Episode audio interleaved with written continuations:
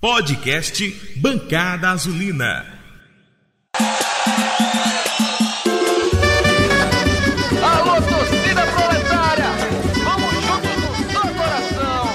É no peito e na raça! Salve, salve, torcida azulina! Meu nome é Mike Gabriel e sejam muito bem-vindos a mais um Bancada Azulina, Bancada Azulina número 105, Bancada Azulina para falar sobre a derrota para o Juventude e já projetar o próximo desafio Guarani lá em Campinas. E para falar de mais uma derrota dessa semana difícil, eu tô aqui com o Vitor Cardeal. Vitor, e aí, meu camarada, como foi, como está sendo o seu final de semana? Fala Mike e demais companheiros de bancada. Tirando esse tropeço mais um do Confiança, foi tranquilo, tudo na paz, graças a Deus. Mas nossa confiança aí fez com que o final de semana não fosse melhor por causa do Confiança, né? Verdade, faltou aquela vitória que a gente já estava tão acostumado né, nos finais de semana. Vamos ela virar. Continuando aqui, Lucas Oliva. E aí, Lucão, como é que você tá, meu camarada? Como você tá nesse final de semana? É, tudo bem, Mike. Abraço aí para Vitor. É, cara, eu fico pensando, será que o, o, Confiança vai deixar meu fim de ano mais triste, né? Porque a gente vinha tão bem, é algo que a gente fica, todo torcedor do Confiança tá buscando explicações pro inexplicável, né? Quando o time era para ir ruim, desfalcado lá no Barradão, a gente conseguiu aquela virada homérica. E com o time praticamente completo aqui no Batistão, né? Principalmente aquela meiuca ali e o ataque, a gente só tava com desfalques de, do, do zagueiro e do, e do goleiro. E agora contra o Juventude, o time praticamente completo, a gente o time parece que desaprendeu, não consegue mais fazer aquelas exibições e com a perda de Ítalo, estou é, projetando aí, Mike, é, uma dificuldade muito grande. Acho que esses seis pontos que restam para nos livrar da degola vão ser mais difíceis de ser conquistados do que esses 39 que a gente já tem. Mike. Valeu, Lucão. Pois é, Lucão tá pessimista. Acho que não é para tanto, mas vamos conversando aqui ao longo do bancada. E para fechar o, a bancada de hoje, estou aqui com Jones Ribeiro. E aí, Jones, como é que você tá, meu, meu camarada? Como está sendo seu final de semana? Fala, Mike, demais companheiros de bancada. Bom dia, boa tarde, boa noite para quem está nos ouvindo. Mal acostumado, o dragão, o dragão nos deixou mal acostumados, né? E é um final de semana atípico, né? Nesses últimos, nesses últimos meses. Temos tido geralmente bons jogos às sextas ou sábados, e infelizmente tivemos duas derrotas numa semana, amargamos um anticlímax, mas ainda não estou nessa de terra arrasada como meu companheiro Lucas Oliva. Valeu, Jones. Pois é, cara, vamos manter a, a esperança, vamos manter a positividade em dias, porque a confiança é isso mesmo. Mas vamos discutir isso daqui a pouquinho, porque agora é hora de falar do nosso parceiro Loja Nação Proletária, com tudo que você precisar para sua casa, para se vestir, manto azulino, é, os fardamentos de goleiro, de viagem, é, chinelo, abridor de garrafa, descanso de copo, o que você imaginar, você encontra lá na Loja Nação Proletária. Você pode visitar a Loja Nação Proletária na rua Teófilo Otoni, Galeria Espaço Nobel, ou então converse, pedir todos os seus produtos pelo Instagram, instagram.com.br Nação Proletária Loja. E o podcast Bancada Azulina você encontra em todas as plataformas é, digitais. Você vai encontrar no Spotify, no Apple Podcasts, no Google Podcasts e no Deezer. Também você encontra ele no YouTube e no seu aplicativo de podcast preferido. É só buscar por Bancada Azulina.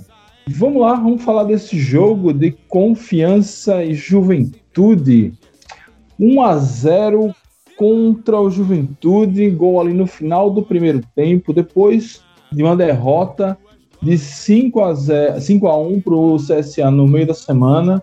Enquanto as semanas anteriores foram muito boas, essa semana é para se esquecer. Quer dizer, talvez tirar muitas lições, não, não esquecer, mas enfim. Vitor Cardeal, o que aconteceu com confiança para ter essa queda de produção tão brusca. E antes, o nosso esteio era os jogos em casa, e acabamos tomando, tomando dois tapas em casa, e agora tá todo mundo de orelha em pé. Pois é, Mike. Confiança, infelizmente, teve uma queda de rendimento essa semana. Né? O jogo contra o CSA foi terrível para o Confiança, né? tudo deu errado. E acho que esse resultado da terça-feira ainda acabou respingando no jogo de ontem, principalmente no primeiro tempo. Né? O primeiro tempo em que o Confiança é, até assustou algumas vezes com os chutes ali de fora da área, né? mas não conseguiu chegar mesmo e apresentar o futebol que estava apresentando nos últimos jogos, contra o Vitória, contra o Cruzeiro, né? Mas foi um time do confiança, assim, meio que desconcentrado e que eu acho que deixando o Juventude controlar demais a partida no primeiro tempo, né? E aí eles foram lá, exigiram defesa do Rafael e acabaram fazendo gol naquele. no final do primeiro tempo, né? Naquele vacilo da defesa do confiança, mais um vacilo da defesa do confiança, que eu acho que o Daniel Paulista deve estar aí é, tendo dor de cabeça para arrumar, né? Porque o Nerley cabeceia a bola pro meio da área e não tem ninguém na sobra, né? O jogador, o Everton, domina sozinho e bate para abrir o placar pro time do Juventude. Mas no segundo tempo, a confiança melhorou e esse segundo tempo me deixou mais tranquilo com relação ao futuro da equipe. Valeu, Vitor. Pois é, cara, esse segundo tempo também me deixou mais tranquilo. E aí eu vou pular a ordem de apresentação e chamar Jones, que não está tão pessimista quanto o Lucão, e, e falar se é, é, nesse segundo tempo que você não vê a terra arrasada. Né? Na entrevista pós-jogo ontem, Daniel Paulista também citou essa mesma, esse mesmo termo. Oscilações são normais, mas não estamos com terra arrasada. O que é que você, qual a esperança que a gente tem para a próxima semana, com, onde enfrentaremos aí o derby, o derby campineiro, Guarani em Campinas e Ponte Preta aqui em, em casa? Não foi no segundo tempo. diferentemente de Daniel e de, de Vitor, que é, viram um, um, bom desempenho no segundo tempo, eu não vi. Eu vi um segundo tempo em que o Juventude mudou a sua estratégia de jogo, deixou o confiança jogar e arriscou. Arriscou não levar um gol e não levou o gol e venceu a partida. Então, a melhora, eu não acredito que foi por uma melhora do confiança, foi por uma piora do Juventude que escolheu a tática de se defender nessa sua estratégia de vencer por um score mínimo. A minha confiança na, na não queda, na permanência do time, e talvez até numa melhora nos próximos jogos, nesse primeiro momento é por conta do desempenho dos outros times. Então eu vejo um campeonato brasileiro que certamente já tem dois rebaixados, Botafogo de Ribeirão Preto e Oeste já estão rebaixados, duas vagas do Z4 em aberto, o Paraná uh, a passos largos para também cair, e o Náutico que não demonstra uma, um crescimento sustentado, é um, aquele, aquele voo de galinha, né? vai um pouquinho, sobe, depois cai de novo, segura, então não, não tem sido uma, uma trajetória que a gente olha só esse time vai se livrar, como por exemplo o Figueirense. Eu ainda não percebo essa trajetória do, no Figueirense. E entre o Z4 e o Confiança, a outros times que também estão fraquejando, como o Operário, como o CRB, principalmente. O CRB tem uma campanha muito ruim nesse retorno. Então, isso é, nesse, nesse primeiro momento, que me dá confiança para não entrarmos no Z4, como o Lucas tem essa, esse receio, e é, é justificável pelo histórico do clube, é o desempenho dos adversários, pensando em, em, a nível de rebaixamento. Pensando pela perspectiva do confiança, o que me dá tranquilidade é porque não é a primeira vez que o clube passa por duas derrotas seguidas. É claro que há fatores diferentes nesse momento. Nós não vamos contar com o Ítalo mais até o final do campeonato, infelizmente. É, um, é uma falta é, muito sensível para o nosso modo de jogar. Ítalo sempre foi uma válvula de escape desde o retorno do Daniel Paulista, e principalmente quando o Castilho se adaptou à meiuca do Confiança, fazendo uma dobradinha. Mas é, apesar disso, acho que o time tem condições de reagir. Não é a primeira vez, a gente já teve em outros dois momentos, ou três, salvo engano, duas derrotas seguidas e depois nós conseguimos nos recuperar. É, acho que, mais uma vez, sempre é o próximo jogo, né? Eu acho que esse jogo é muito importante, o jogo contra o Guarani. É um jogo que a gente não pode perder, como no meu modo de ver, era o jogo de, de diante do, do, Juventude, tinha que ser assim nessa perspectiva. Se não desse para vencer, que viesse um empate. Acho que esse do, do Guarani da mesma forma. O Guarani está perdendo para o Brasil. Eu torço, diferentemente de muitos companheiros azulinos, que o Guarani realmente perca. Por que eu torço o Guarani perca? O Guarani, como confiança, o Guarani tem 40 pontos. ele não está mais olhando para a zona de rebaixamento, ele está olhando para o G4. E aí a, a pressão pelo G4 para o Guarani é muito maior do que a pressão de confiança. Eu torço amplamente que ele esteja pensando assim, que ele esteja pensando assim, e isso também me dá confiança, me dá confiança que o Guarani pode entrar apressado contra, contra o nosso time. Então, é, essas são as minhas razões, Mike. Valeu, Jones. É, Lucão, você que foi o grande defensor de Ítalo, é, inclusive chamado nas arquibancadas de empresário de Ítalo, como a gente vai armar esse time sem Ítalo até o final do campeonato? Quais as opções ali, já que acho que não só eu, mas a maioria da torcida não gostou da atuação de Ari Moura ontem, quando entrou no lugar do nosso galeguinho da Terra Dura. Mike, você deixou a pergunta mais difícil para mim, né?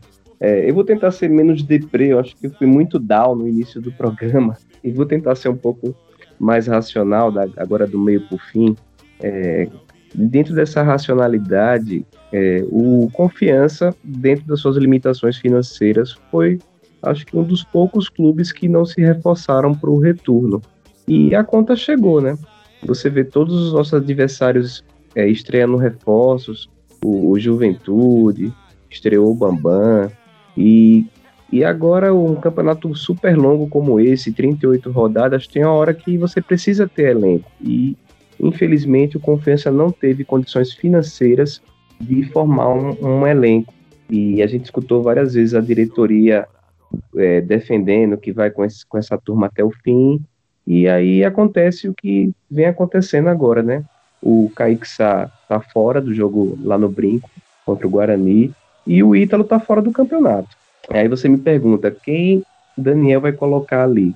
É, nós não temos nenhum jogador no elenco que possa nos dar em campo essa a característica de Ítalo, né? Que é aquele jogador, como a gente aqui já falou várias vezes no, no bancada, não é um jogador rápido, mas é um jogador habilidoso de drible curto, de mudança de direção. Algumas vezes realmente dá aquele drible para trás e perde a bola e já armou vários contra-ataques para o time adversário, mas sempre foi nossa válvula de escape, como bem falou Jones. É uma situação muito complicada porque o Ari, ele já mostrou que não tem consistência para ser um titular. Ele, algumas vezes ele vem do banco, resolve algumas partidas, faz uns gols importantes, mas me parece um jogador que não tem aquela consistência necessária para iniciar o jogo. Então, é, eu não consigo ver ninguém no elenco para botar ali. O, o Alexandre Tan, que chegou com uma pompa danada do Santos, é, foi, foi lamentável as, as, poucas vezes que ele teve oportunidade. Se vocês lembrarem aquele gol do, do cara do CSA, que tem até um nome dif, diferente, que saiu driblando todo mundo, começa ele mandando nas pernas do Alexandre Tan, que tinha acabado de entrar, né? E o cara vai parar lá no gol naquela, naquele jogo humilhante que eu tô tentando esquecer. Então eu não consigo ver, não sei se Jones pode dizer aí alguém para colocar ali no lugar de Ítalo, eu acho que Ari Moura não é o cara e, e eu não, não consigo observar com o Alexandre Tan também não, não, não tá bem, então eu não consigo ver ninguém, Mike, para aí vou deixar na mão de Daniel Paulista, talvez Vitor e Jones possam falar aí. Mike, já que eu fui citado, é, vou, vou é, atravessar aqui fazer o, o quadro de Lucas. É, eu acho que o Confiança tem opções. São jogadores que estão em baixa, né? mas a gente tem que tentar. Faltam 10 jogos apenas. Né? E a gente tem, tem, tem algumas possibilidades de soluções caseiras. Vou dar algumas. Quando o Kaique Sá voltar, a gente tem duas possibilidades. Pode deixar permanecer Thiago Enes como lateral direito e usar Kaique Sá mais adiantado, é uma possibilidade. Outra possibilidade é usar o Kaique Sá de lateral direito ou o Thiago Enes e o Marcelinho na ponta direita. Lógico, sempre deslocando o Reis para a esquerda. Só que eu acho que Reis está muito adaptado. Reis está muito adaptado à esquerda. Não sei se, se, é, se Daniel vai fazer isso. Ainda na esquerda tem essa, essa solução Arimora. Eu acho que Arimora não foi bem no jogo de ontem, mas acho que ele foi bem contra o Vitória. Eu avaliei positivamente a participação dele, ele teve mais uma assistência, e Ari, mesmo tendo jogado menos que Ítalo, ele tem mais gols que Ítalo e tem duas assistências, duas assistências na competição. Ítalo tem dois gols e uma assistência, então Ari tem sido muito mais decisivo nas partidas do que o próprio Ítalo. Mas o Ítalo é aquele que ajuda a construir o jogo o tempo todo. Ari não faz isso, porque o, o futebol de Ari é muito individualista, extremamente individualista. Eu acho que esse, esse é o pecado de Ari. A, a, vantagem de Ari em 2020 é o chute de fora da área. Ele evoluiu bastante nesse quesito e eu acho que pode dar, pode dar um caldo. A saída, a, a contusão de Ítalo pode ser também que se dê mais espaço para o Alexandre Tan e que ele precise de, eventualmente, até começar um jogo para ver como é que ele como é que ele se porta, para ver se ele é um jogador que precisa começar jogando, não sei. Mas também temos a volta de Iago. Eu, eu me agradei do retorno de Iago. Acho que ele não jogou muito bem, mas acho que ele entrou com disposição. Eu acho que é isso que faltava e que falta em Iago na maioria dos jogos, disposição. Ele é um jogador de muita força física. Eu já vi esse cara produzindo muito bem na Série B, no, no CRB o ano passado, é, foi a segunda passagem dele ele tem muita força. Então, se ele entra com vontade, disputando como ele estava ontem, ele não é um primo técnico, a gente sabe, mas esse, esse fator físico pode, é, pode fazer com que ele deslanche nessas 10 rodadas finais agora, passou alguns jogos fora, talvez ele tenha fôlego para ir até o final do campeonato. E aí você nem mudaria, não precisaria mudar o, o Reis de posição. Reis continuaria lá pra, pela direita, e Iago aqui pela esquerda. É, acho que eu acho que vai a, provavelmente Daniel vai por aí.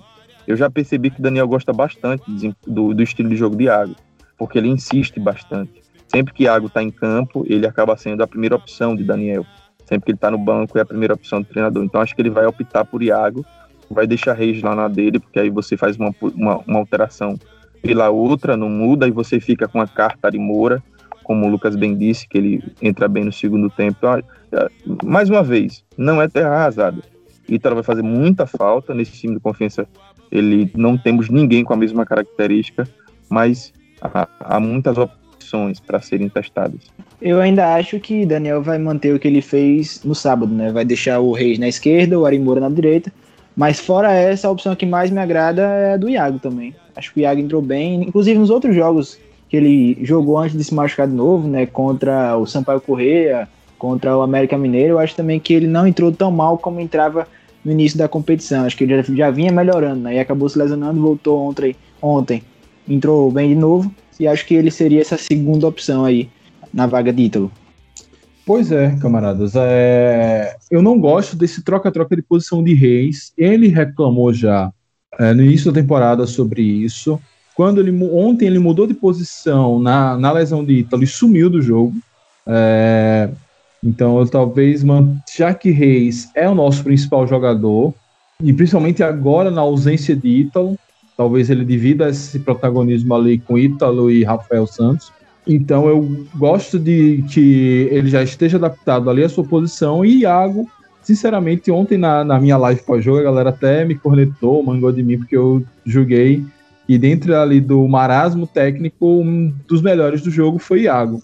E eu gostei. E Iago não teve uma sequência, vamos dizer, pós-toque de Midas e Daniel Paulista, né? Quem sabe Daniel, que recuperou tanta gente nessa volta, é, e o ano passado recuperou outros tantos. Quem sabe esse toque aí de Midas faça com que Iago volte a jogar bem. Força física ele tem, ontem ele entrou com disposição. É um cara que tem experiência na Série B, né? Jogou Série B no Náutico, jogou duas Série B no CRB, dois times aqui do Nordeste, dois times que têm uma pressão ainda maior que a do Confiança, então vamos ver aí se Iago vai ser nossa, enfim, nossa surpresa. Fala, Lucão. Não, inclusive, Iago tá tão disposto que até nas redes sociais ele foi defender Ítalo, acho que algum internauta falou alguma besteira em algum comentário no Instagram como, como que comemorando, né? A, a contusão de Ítalo, que ele ficaria finalmente sairia do time, e aí Iago, com muita disposição, foi lá defender, dizendo que não se brinca com, com coisa séria. Realmente, um jogador se contundir ficar fora do campeonato é muito triste. Então, que essa disposição de Iago realmente permaneça, que é um dos jogadores que realmente sempre me tiram a paciência, que eu acho que ele é muito displicente, muito é, não queria usar o termo moleque, né? Que acho que é de baixo calão, mas muito displicente. Então, Acho que se, é um, se um cara, Daniel, conseguir é, dar esse sentido de responsabilidade para Iago, e ele ser esse cara ali na nossa, no, no, nosso corredor esquerdo, mantendo o Reis na dele, que é onde o Reis está produzindo muito, que é no corredor direito de ataque, puxando para o centro, né, com aquele perna esquerda dele. Acho que Iago realmente a solução, a saída Iago pode funcionar, se Daniel conseguir dar esse senso de responsabilidade para ele. E aí a gente mantém a força de Ari entrando no segundo tempo. Mike. É, Lucas, só para é, exemplificar isso, se alguém tiver a oportunidade de rever o jogo numa reprise que geralmente os canais Globo é, fazem, pode prestar atenção que tem um lance que Iago bota para cima do lateral esquerdo, parece um, um, profissional jogando com um menino. Tamanha a força física dele, ele passa com uma facilidade, ele, não é no drible, é na força, ele dá o tapa e chega na frente. Ele, ele precisa entender que ele, ele é um cara que vai que ele precisa usar isso sempre, sempre, que é, um, que é o diferencial dele. Isso. Além disso, ele fez, deu um chute que, assim, o Carné fez uma defesaça, lembrou aquele Iago que surgiu aqui fazendo muito gol de fora da área. É, então, vamos, vamos ver. Eu acho, Lucão, e aí é super achismo com uma dose gigantesca de esperança. Olhando as redes sociais dele, eu vejo que ele meio que caiu a ficha que ele não é mais aquele cara que o Bahia veio pegar aqui, que era uma promessa e tal, e que ele vai ter que voltar a comer grama para conseguir um lugar ao sol. Então eu vejo ele mais dedicado, mandando foto no treino, é, fez o aniversário do filhinho dele com todo o tema do confiança, um cara que está se mostrando mais identificado com o clube do que antes, que era muita foto de blogueirinho, embaladinha, que inclusive deu até aquela bronca dele lá na época do no auge da pandemia, quando ele foi multado. Enfim, vamos torcer aí a que... A torcida não gosta dele, a torcida é impaciente com ele, viu, Mike? É, cara, mas a mesma, assim como essa torcida é impaciente com o Vertinho e a gente tá dependendo de Vertinho até hoje. É, tem certas coisas da, da, torcida do confiança que faz parte da mística. Se não, se não houver, o time não, não, não engrena. Mas vamos lá. É... Falando agora desse Guarani, Guarani que Mike, tá. Pô, fala. Tem uma coisa que eu quero falar sobre o último jogo e promete ser bem curta. Não fica é... à vontade. Que tragédia Bruno Paraíba jogando futebol. Meu Deus, não, não tem como mais. Não, não dá pra. Eu sei que ele tá treinando, o cara deve estar tá se dedicando, as coisas não estão acontecendo, mas assim, é impressionante a intranquilidade que esse rapaz entra para jogar ele não consegue dominar uma bola mais.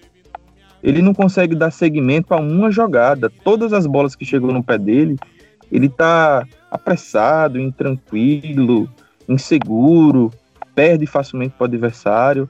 Eu acho que ele não, não deve entrar mais algumas partidas.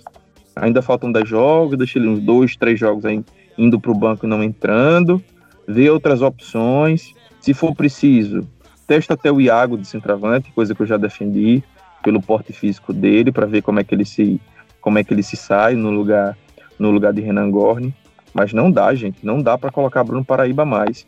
Mesmo Renan Gorni não estando bem, Renan Gorni ele consegue dominar a bola. É verdade que às vezes perde porque ele não protege bem, mas ele domina. O cara, esse cara não domina.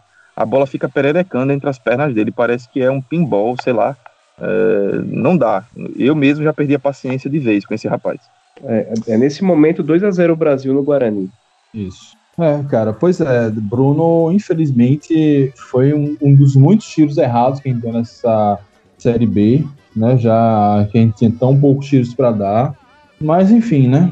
É, é, um cara que tem um bom porte físico, veio aqui com algum destaque e realmente não consegue render. É, e aí é aquela velha máxima, né? O ruim de ter um jogador ruim no, no, no elenco que uma hora ou outra você vai precisar botar ele em campo. E aí a gente lamenta o Kiva não ter conseguido uma sequência, né? Porque ele voltou, teve aquele gol mágico, tudo, ainda conseguiu entrar nos dois jogos depois. Mas aí sumiu do time, né? Voltou pro DM e não voltou mais a jogar, né? E aí poderia estar entrando nas partidas e ajudando o time. Como faz falta o Kiva, o próprio Mikael que foi pro esporte. Uma carência, talvez a maior carência do elenco hoje, junto com a lateral esquerda, seja essa posição de centroavante. Pois é, Vitor, e hoje no. Eu não, eu não assisti o jogo do esporte, o esporte venceu o Coritiba, mas alguém me marcou no grupo do podcast 45 minutos se eu não queria Mikael de volta. disse, Rapaz, se vocês conhecessem meus atacantes, vocês não me fariam essa pergunta todo jogo do esporte. Pode mandar o menino pra cá de volta, se for possível. Se precisar, a gente vai pegar ele lá em Recife. Não precisa nem pagar a passagem, a gente vai lá. Mas vamos lá, Vitor Cardeal, seguir aqui com você, né? Como, em que pese essa derrota momentânea do, do, Cori, do Guarani, é, como, como, como encarar um time que venceu os últimos sete jogos em casa? Inclusive, eles devem vir para cima para até para minimizar essa derrota, né? Como é, que, como é que a gente deveria se portar, inclusive com escalação, para começar esse jogo lá em Campinas na próxima quarta-feira? Acho que vai ter que fazer um jogo muito inteligente, confiança, como geralmente faz fora de casa, né? A gente vem de duas vitórias fora de casa, acho que vai ter que repetir principalmente a atuação contra o Cruzeiro, que foi muito boa, né? E aproveitar as chances. Não pode dar vacilo, não pode dar bobeira na frente. O time do Guarani, como você falou, deve tentar a vitória, né? Deve não, vai tentar a vitória, mas deve se lançar ao ataque, deve propor o jogo a todo momento e o Confiança vai ter espaço, vai ter oportunidades de gols e vai precisar matar essas oportunidades, né? A gente que nos últimos jogos ficou um pouco refém das bolas paradas com Castilho, principalmente na, no sábado, né? Contra o Juventude. Nossas principais oportunidades foram ali com as bolas paradas do Castilho, que não estão entrando mais, não estão mais levando o mesmo perigo de algumas rodadas atrás.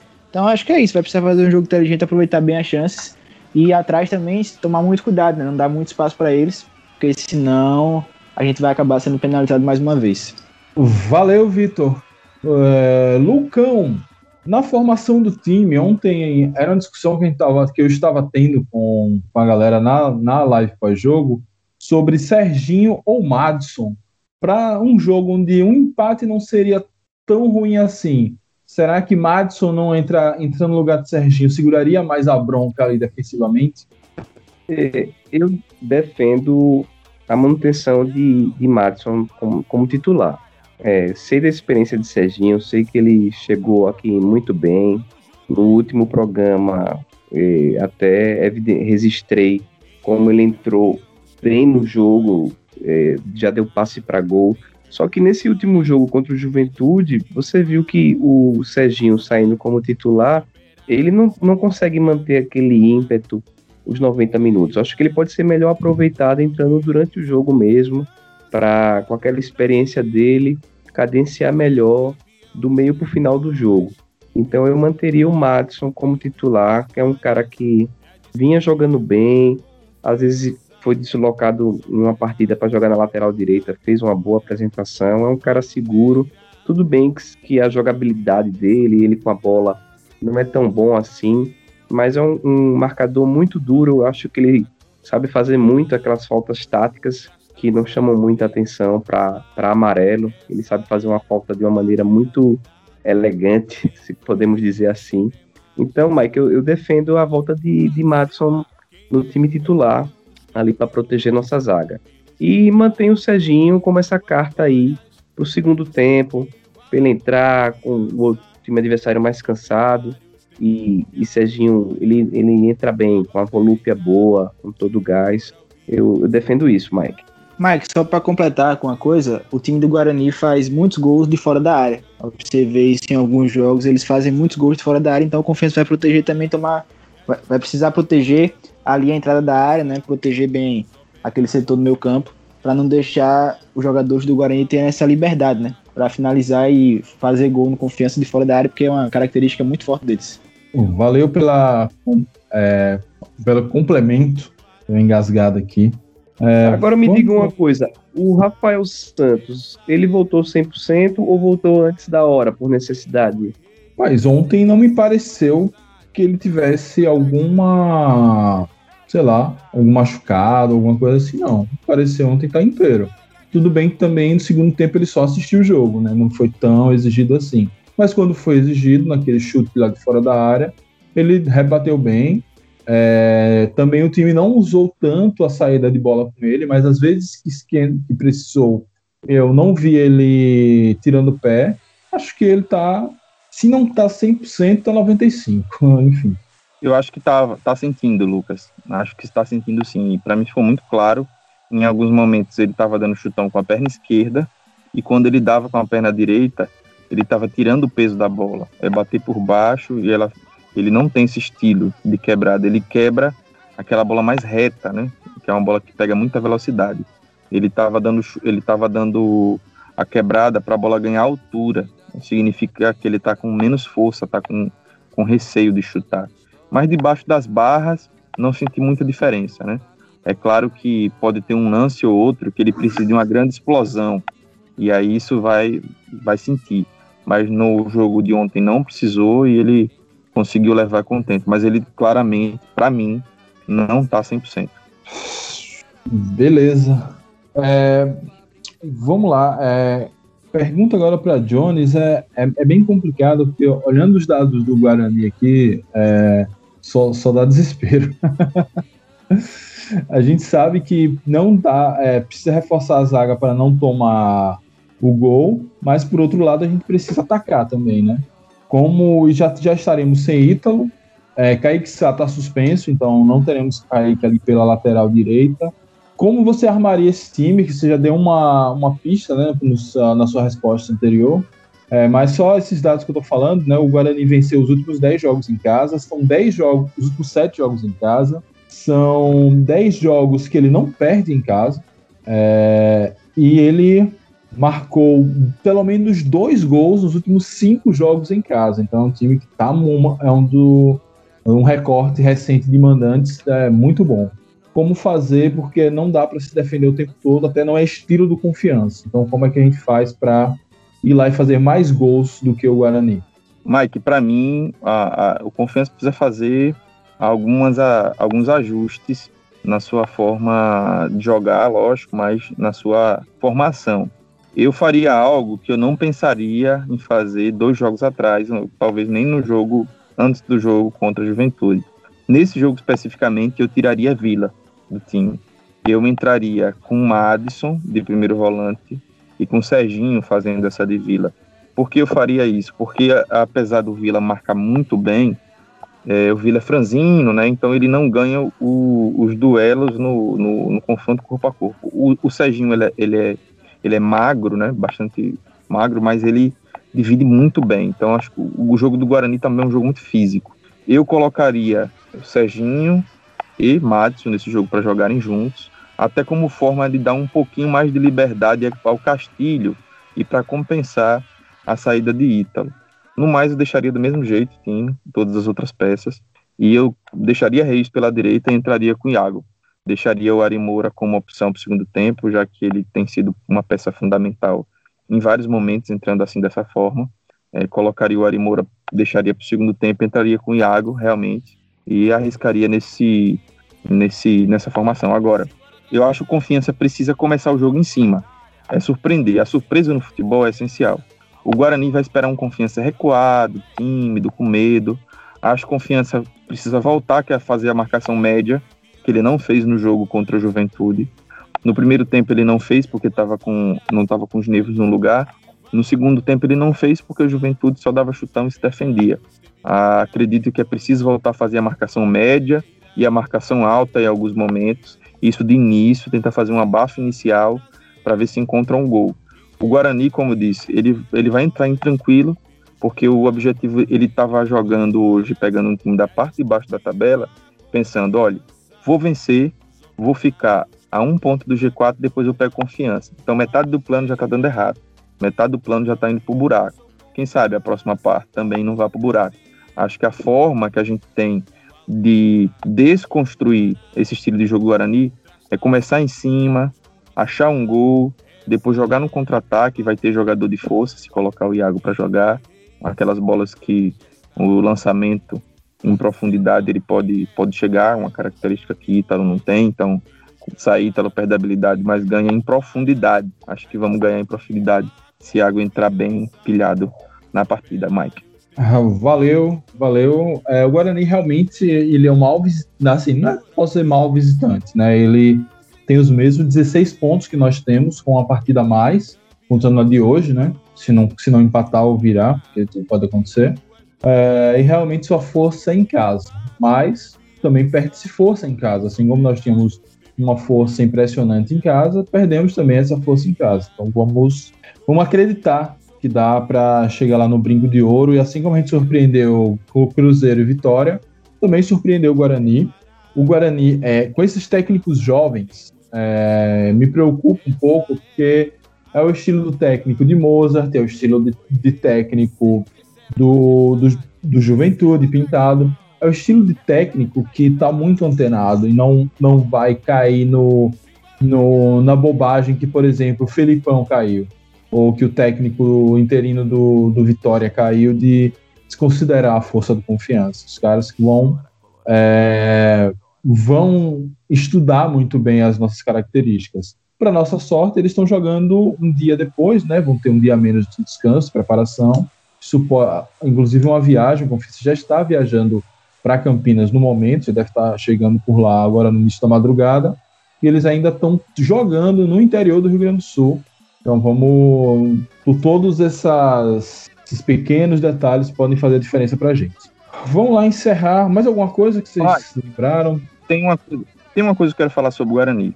A campanha do Guarani é excelente nessas últimas rodadas, excelente. Mas o Guarani também pegou uma tabela muito boa, né? Olha, nos últimos sete jogos, o Guarani pegou o Botafogo de São Paulo em casa, o Paraná fora. O jogo difícil foi contra a Chapecoense em casa e eles conseguiram vencer. Depois eles pegaram o Náutico é, fora e perderam. Pegaram o Oeste fora, conseguiram vencer por pagar mínimo. Venceram o Operário e estão perdendo o Brasil Pelotas. Então, assim, em sete jogos, o Guarani pegou um time da parte de cima e sete times da parte de baixo. Foi uma tabela boa nesse recorte. Então, pode ser que ele já esteja na virada da chave, né? É, um, acho que é, inimaginável a essa altura pensar que o time vai conseguir 10, 15 rodadas aí a campanha de acesso. E eu não sei ainda, não sei ainda se o Guarani está nessa vibe. Esses três, quatro jogos agora que vão determinar isso. Talvez essa derrota para o Náutico, já perdendo hoje para o Brasil de Pelotas, assim, se engancha com confiança, né? Gente, tudo pode acontecer. Então acho que é, foi um recorte muito positivo nos últimos jogos, mas também um recorte de uma tabela muito boa. Verdade. Lembrando que eles só venceram o Oeste por 1 a 0 e se a gente fizer o espelhamento das tabelas, a nossa arrancada no segundo turno justamente começou com o Guarani. Né? A gente pega o Guarani, depois a gente vence aqui em Aracaju, perde para a Ponte lá em Campinas, e depois a gente faz aquela sequência de um, dois, três, quatro, cinco, de seis jogos sem derrota. Então mostra que também a, a tabela que virá pela frente para a gente, e aí tirando o pessimismo de Lucão lá do início do podcast, é, é isso, né? A gente vai, vai também. É, se a gente pegou um início aí só com um, um pedreira, agora vem um, um, alívio aí. O problema é que time que luta para não cair tem suas fragilidades, mas também às vezes vai no desespero e às vezes consegue um resultado aqui, outro ali, como esse próprio 2 a 0 do Náutico no Guarani. Até rimou. Vamos lá, Vitor Cardial, suas despedidas, suas palavras aí incentivo para essa semana cheia, dois jogos é, e muita luta, né? Final de contas, nada nunca foi fácil, nem será fácil para a torcida do Confiança. Pois é, Mike, que seja uma grande semana contra os dois times de Campinas, né? Primeiro contra o Guarani e depois contra a Ponte Preta. Confiança tem condições de vencer lá em Campinas, né, no Brinco de Ouro da Princesa. Temos condições de, de fazer uma boa partida e sair vencedor. Né, uns quatro pontozinhos, acho que quatro pontos mais ou menos, acho que já estaria bom nesses dois jogos que a gente vai fazer agora essa semana. Uma alegria estar participando com vocês aqui mais uma vez. Até a próxima. Valeu, Vitor! E quem quiser conhecer o trabalho de Vitor Cardial, não deixe de acessar o ótimo Proletário News. Faça como eu, ative as notificações para não perder nenhuma publicação. Lucão, meu querido, suas palavras de despedida e incentivo para a massa proletária. Mike, eu vou terminar o podcast por cima, em cima, para cima. É, esse Guarani, né? Guarani que foi de Zenon, de Neto, de Careca, de Jalminha, Amoroso, já foi o primeiro, eu acho que ainda hoje, o único campeão brasileiro da Série A do interior. É um, um time de camisa respeitável, o Bugre, campineiro, mas o Confessa já teve muitas alegrias em cima do Bugre. Quem não lembra daquele gol meio que voleio de Cristiano Alagoano em 2008 naquele batistão lotado? Quem não lembra daquela classificação nos pênaltis na Copa do Brasil? Então, por que não a gente pensar numa retomada contra o Guarani lá no Brinco essa semana? Grande abraço para massa. Valeu, Vitor. Valeu, Jones. Valeu, Mike. Tamo junto. Valeu, Lucas. Espero que não venha a goleada que tomamos nesse mesmo 2008, lá no Brinco de Ouro. Jones Ribeiro, meu camarada, suas despedidas, sua mensagem aí para a torcida, para essa semana que se inicia e mais, mais dois jogos difíceis, mais dois desafios aí a serem superados. Acho que a mensagem que a torcida precisa dar aos nossos jogadores é Amigos, vocês fizeram muito pelo manto azulino até agora. Fizeram muito. A gente entrou nessa competição muito fragilizado, não apenas pela pandemia, a pandemia já seria razão suficiente para essa fragilização, mas por conta do nosso distanciamento desse espaço que sempre foi nosso. Até 1992, um confi o Confiança era o time de Sergipano que tinha mais participações em Série B, nós éramos um time de Série B, disputamos acesso naquele ano, não veio, infelizmente.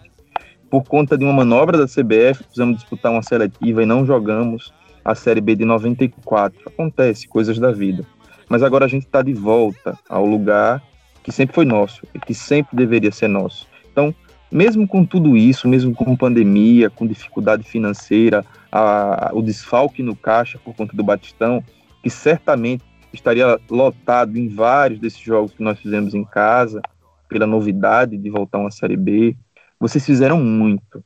A torcida proletária já deve muito a vocês. E apenas isso já seria a razão suficiente para deixar o nome na história. Mas ainda há muito que fazer. Há muito que fazer. Por isso que a gente precisa fazer essa mensagem chegando aos jogadores para tirar o peso das costas. Aquele jogo contra o CSA foi muito duro, um golpe muito forte. Eu senti, Lucas, Vitor, você, nós todos sentimos. Imagine os atletas, quem esteve dentro de campo, que vai ter que carregar no seu currículo, até o final da Série B, pelo, pelo menos, essa derrota que não dá para esconder, foi uma derrota vexatória. Mas ainda dá tempo de sim mudar essa realidade. Eu gosto sempre de, de me apegar até com música, que eu gosto bastante. Eu vejo o futuro repetir o passado. Nós vencemos o Guarani no Batistão, fizemos o X, Naquele momento, colocamos o Guarani na zona de rebaixamento, saindo da zona de rebaixamento. Estamos a um ponto. Se o Guarani conseguir pelo menos empatar ou virar o jogo contra o Brasil, do Bugre, acho que temos condições de ir lá e vencer, surpreender. O Confiança gosta da surpresa, gosta do impossível, tem apego a isso. Então, acho que é tirem o peso das costas. Não façam a bola queimar no pé. Joguem à vontade. Joguem à vontade, lógico, com responsabilidade e dedicação tática, mas joguem à vontade, é isso que a gente espera, é isso que a gente espera acontecer. Eu tenho certeza que vai acontecer contra o Guarani. Vamos voltar ao que a gente estava vivendo, porque o que a gente quer, o que o torcedor quer, é ser feliz. O que o torcedor espera é sonhar, é se iludir. É isso que é bom no futebol. É claro que para passar por tudo isso, os contratempos vêm. E eles vieram agora de forma muito profunda. Mas nós vamos superar, como a gente supera sempre. E eu tenho certeza que coisas boas ainda nos esperam nessa competição. Um abraço, Mike.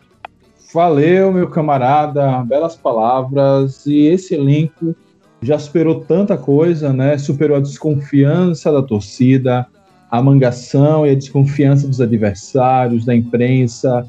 Superaram o início de Série B com cinco jogos sem vencer, zona de rebaixamento já mostraram bom futebol nessa Série B, já brigaram pelo acesso nessa Série B. Tudo isso eles passaram. É, então, temos confiança que esse elenco que superou já tantas adversidades, já jogou tanta bola, é, vai continuar, vai dar o gás necessário para que a gente termine essa Série B é, sem flertar com rebaixamento, nunca mais, é, e de uma posição digna. Se até, quem sabe, né? Eu sei que os, os números se apresentam quase impossíveis, mas brigando até o final ali para ficar pertinho dos quatro primeiros. É, essa é a mensagem, essa é a esperança que a gente tem que ter. É, não é um por conta de um jogo que tudo foi por água abaixo e nem é por conta de uma vitória que todos os problemas foram resolvidos. Um jogo após o outro, pés no chão, manter sempre a, a cabeça erguida. Vejo que o time, por mais que boa parte da torcida não, não concorde, mas devido às adversidades, E pegando o aniversário do o time já deu uma resposta positiva no sábado e vamos seguir lutando. Já diz o nosso hino, tua luta continuará e há de continuar até o final. É isso, pessoal. Muito obrigado a todos e a todas que chegaram até aqui. Não esqueçam de divulgar esse podcast para outras pessoas, ou aquele azulino que quer saber mais informações do Confiança, então quer uma análise mais profunda, é, que a gente não consegue fazer isso no YouTube, a imprensa não consegue fazer isso, é, e o podcast é o lugar certo, então compartilhe esse podcast, se a pessoa não souber escutar, explique, diga a ela que é a melhor companhia na hora de lavar louça, na hora de fazer sua caminhada, quando tiver em trânsito para o trabalho, enfim. É, ao invés de ficar ouvindo de manhã cedo aquelas rádios insuportáveis, ouça aqui o Bancada Azulina e tantos outros podcasts que vão enriquecer muito mais o seu dia a dia. É isso, meus amigos. Muito obrigado a todos. Saudações proletárias e fui!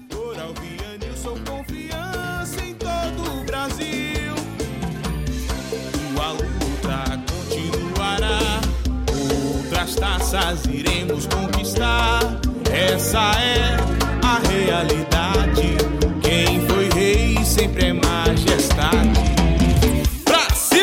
Quem é o campeão dos campeões? E pelos gramados mantém tuas glórias.